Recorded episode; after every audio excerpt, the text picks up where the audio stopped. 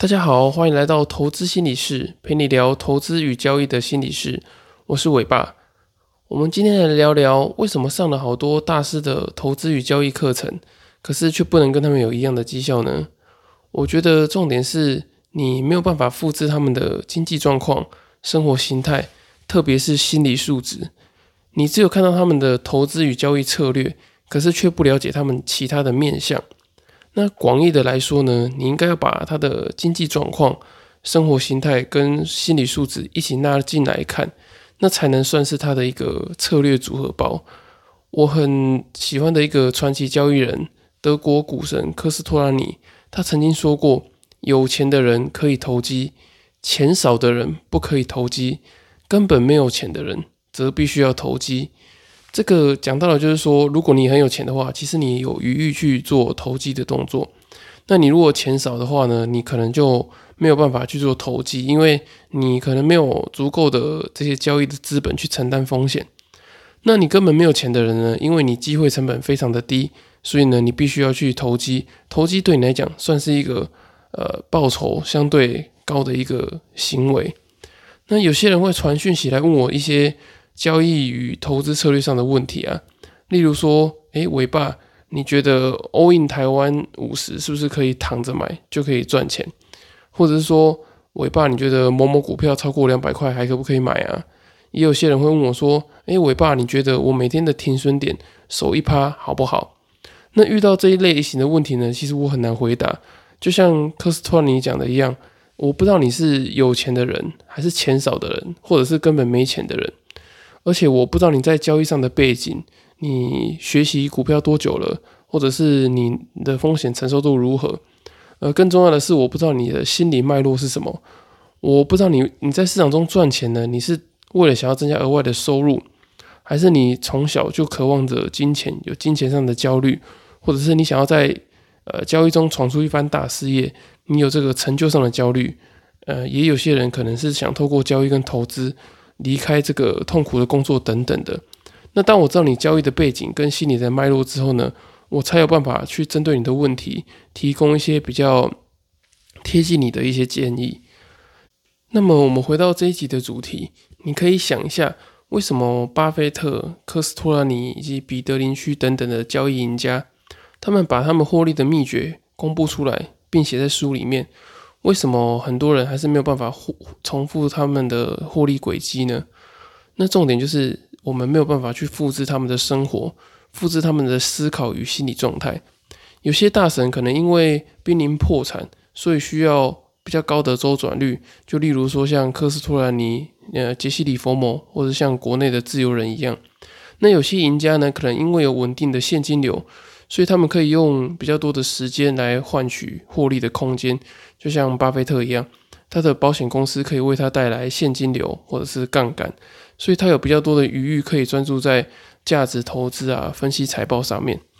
那相信你身边也会有一些默默工作，然后再加上投资的一些朋友，他们有过上不错的日子。那他们可能本业已经不错，是工程师啊，或者是律师等等的这些稳定职业的收入。那再加上他们平常对于股票有一些研究，他们每年都有一笔不错的额外的被动收入。那可是这些人的交易方法都适合你吗？其实并不见得。你的成长的轨迹跟生活的需求跟他们都不相同，所以你也不用去烦恼说为什么我的获利。都不能像某些大师，或者是像我身边某些优秀朋友一样，因为你们的心理需求本来就不一样，然后物质需求当然也有所不同。你有可能不用冒着太大的险，那也有可能你必须要过着很投机的生活。那当你问我这些交易方法的对或是错的时候呢，其实我没有办法马上的去告诉你，因为很多时候呢是你自己的选择，你想要选择什么样的生活形态、生活模式。然后你就会选择怎么样的损益的波动，有时候并不见得是某个交易策略或者投资方法的对错。那当然还是有一些明显的交易策略是错误的，例如说，呃，亏损已经超过了百分之五十以上了，你还不停损，那这当然对于你的资本会有很大的危害，或者是你透过借款过多，然后来增加你的杠杆跟风险等等的。那我们撇开这些极端的例子。那假设你对于这些交易策略跟投资方法有一些疑惑的时候，你会觉得说，诶，为什么我这些呃书上看到、网络上看到，或者是一些知名的交易人分享的这些方法，我都不能用？那往往呢是这个策略跟你的心理预期有这些契合度的问题，导致有对的策略，可是你却执行不了，忍不住，然后按不下去。那举例来说，如果你现在有一个还算稳定的工作，可是呢，你却去找一个呃，他可能是一个濒临破产的一个投机者的交易策略，你可能就会觉得说，这个策略的损益波动太大，让你的内心没有办法去负荷，导致你的交易跟生活产生一个失衡。可是，假如你现在处在一个机会成本很低的状态，你可能是兼职啊，或者是待业等等的，身边没有太多的资金，这时候呢，你可能就会需要比较高周转率的。短线策略让你的这个成交量可以用比较少的资金，然后在一定的风险内把你的这个成交量打上去，可能会比较适合你。可是这个方法要特别注意你自己的杠杆跟风险的控制，并不是说你的机会成本低，你就可以去用很多的借贷，然后用很高的风险，这样子只会让你更翻不了身而已。好，最后帮大家整理一下这一集的重点。当你去参考很多高手的投资与交易策略以后呢，你务必要先去了解他们使用这些策略时候的呃生活背景、经济条件，还有重要的这个心理脉络等等的，再好好去消化成适合你自己的投资方法、交易策略。因为他们曾经经历的生活呢，其实你没有办法复制，你也可能没有他们现在拥有的这个强大的心理素质。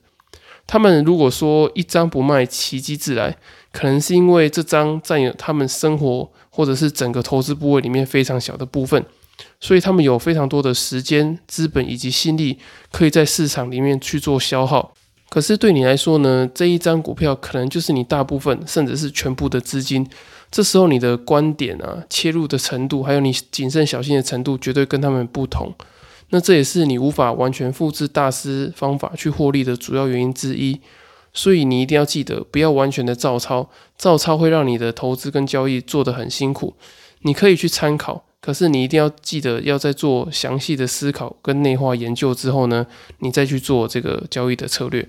好，以上就是今天的内容，谢谢大家的收听。如果大家还有其他的问题的话，可以到下方资讯的粉丝专业留言，也很欢迎你私信询问我。那或者是到 Apple Podcast 留言给我五星的评价，我会在之后的节目回复你们。今天的节目就到这里喽，下次见，拜拜。